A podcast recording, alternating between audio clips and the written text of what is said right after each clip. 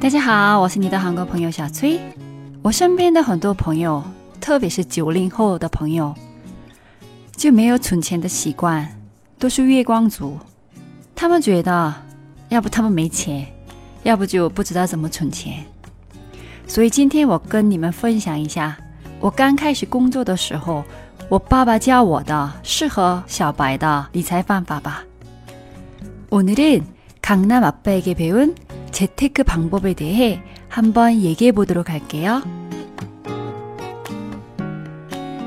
我能做这个节目，是因为我不用为了赚钱而工作。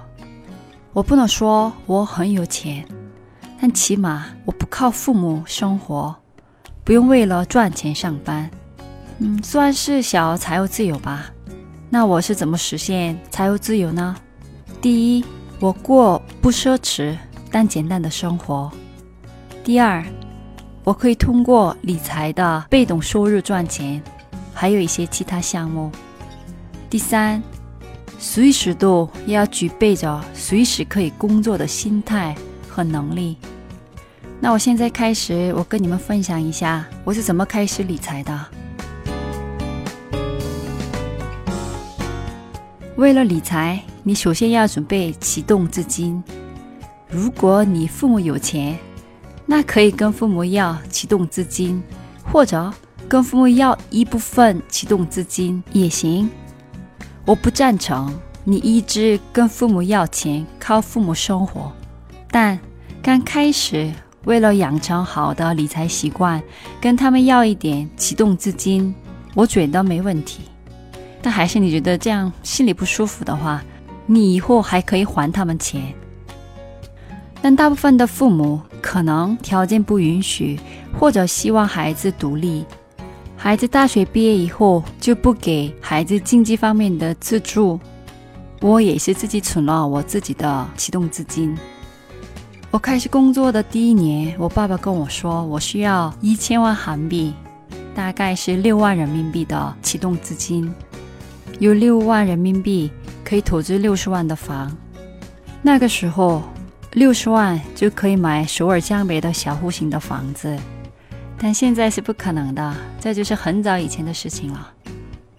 工作以后，我平均每个月存了百分之六十到七十的工资，住在父母家，生活成本不高。我不到一年就准备好了我的第一份启动资金。现在的话，房地产太贵了，一年的时间根本不够准备。我是怎么准备启动资金呢？有很多办法。可以买股票、基金、债券、P2P，还有定期存款。我一部分的钱买了 P2P，有一部分的钱买了定期存款。从现在开始，我告诉你怎么使用启动资金理财。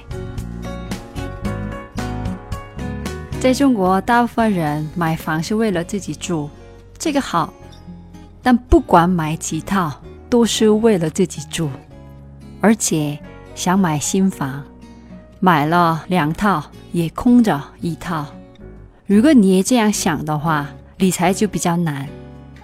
首先看看小户型的房，最好是地铁口附近的或者交通方便的地方的二手刚需房，这样投入资金不大，而且不用自己装修，可以直接租出去。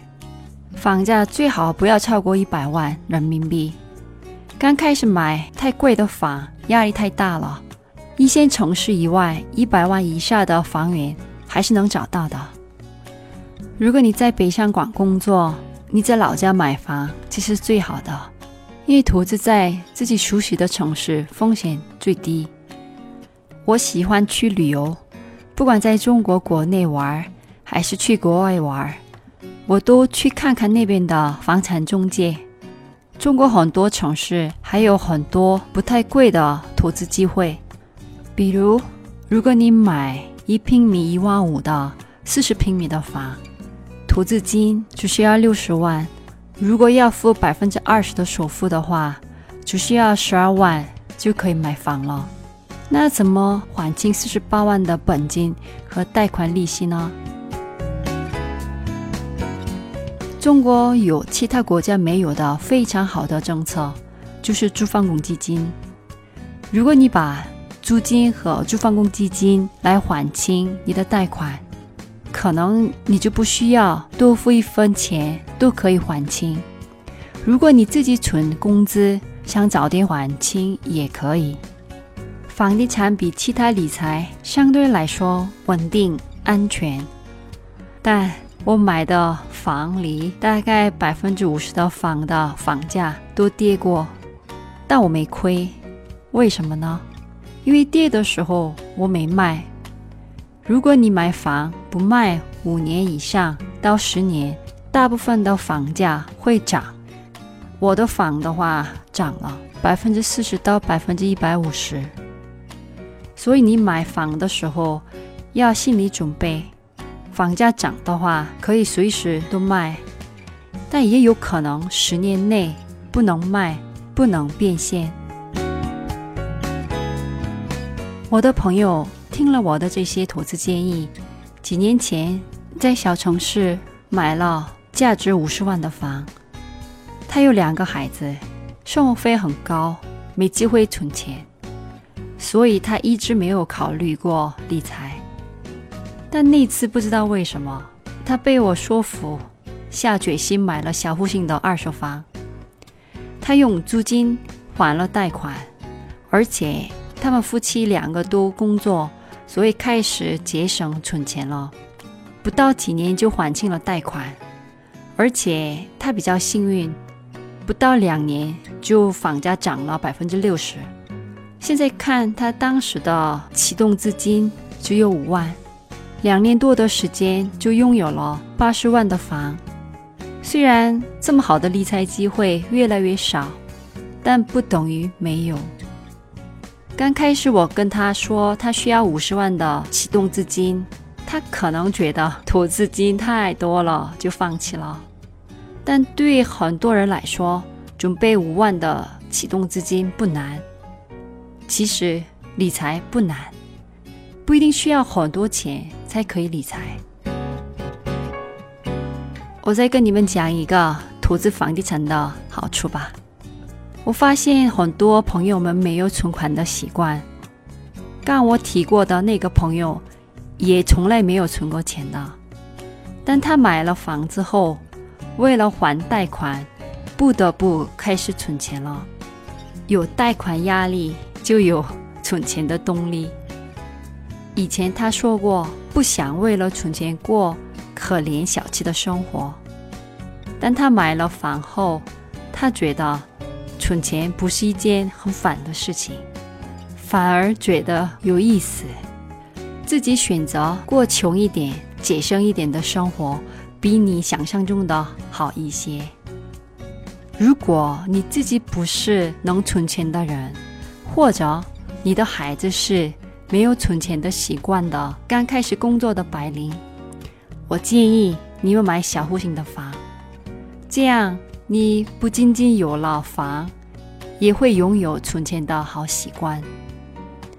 最好是结婚前跟父母生活的时候买房，结了婚有了孩子，存钱越来越难。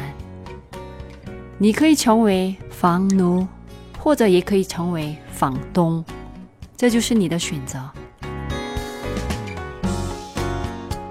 但你投资房地产的时候，真的要注意的东西还是挺多的。我的一个朋友跟我说，房地产是最高级的理财办法。所以，第一，你要多研究。